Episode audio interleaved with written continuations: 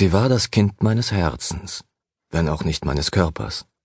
Ich erinnere mich, wie sie einst mit wehendem bernsteinfarbenem Haar den Bergpfad empor auf mich zugerannt kam, das Gesicht vom Schluchzen verzerrt. Damals machte ich mir Sorgen um sie. Ich fragte mich, wie die eifersüchtigen Hänseleien der anderen Kinder zu so einem Tränenausbruch hatten führen können.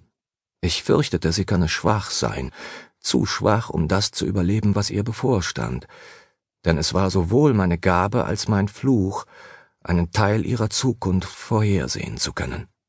Blut, das über nassen Sand spritzt, ein grünäugiger Mann im Bug eines Schiffes, die See, die über ihrem Kopf zusammenschlägt, und endlich die Schreie von Frauen, die zwischen den Toten auf einem Schlachtfeld umherirren.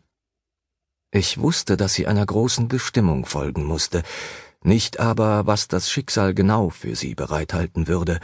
Wir Priesterinnen brüsten uns immer mit unserer Sehergabe, aber die Wahrheit ist, dass sich die Zukunft uns nur selten und nie ganz klar darbietet.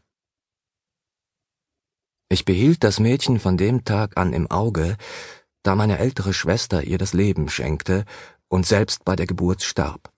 Ich erinnere mich, wie ihr Händchen einen meiner Finger umschloss, ihre milchigen Augen schon mein Gesicht suchten, als der rotgoldene Haarschopf noch feucht vom Mutterschoß war.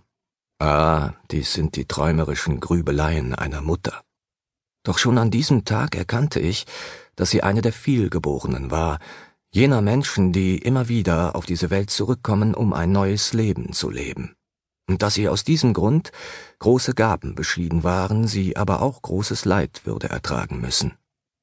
Helfen konnte ich ihr nicht. Sie musste aus eigener Kraft innere Stärke entwickeln, und das tat sie.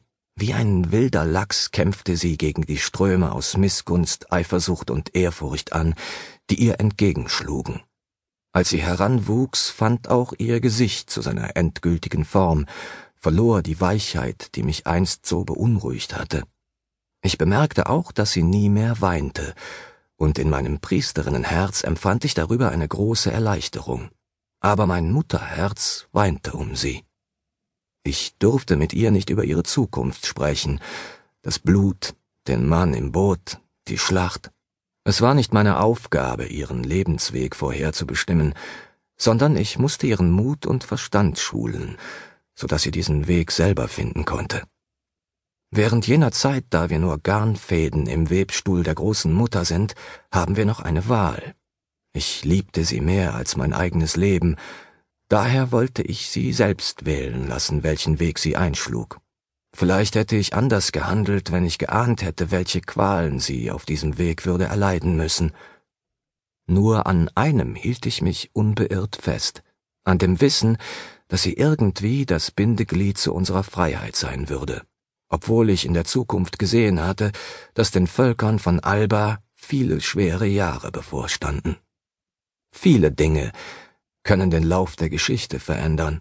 Ein Wort, die Klinge eines Schwertes, ein Mädchen, das mit wehendem bernsteinfarbenem Haar einen Bergpfad emporläuft.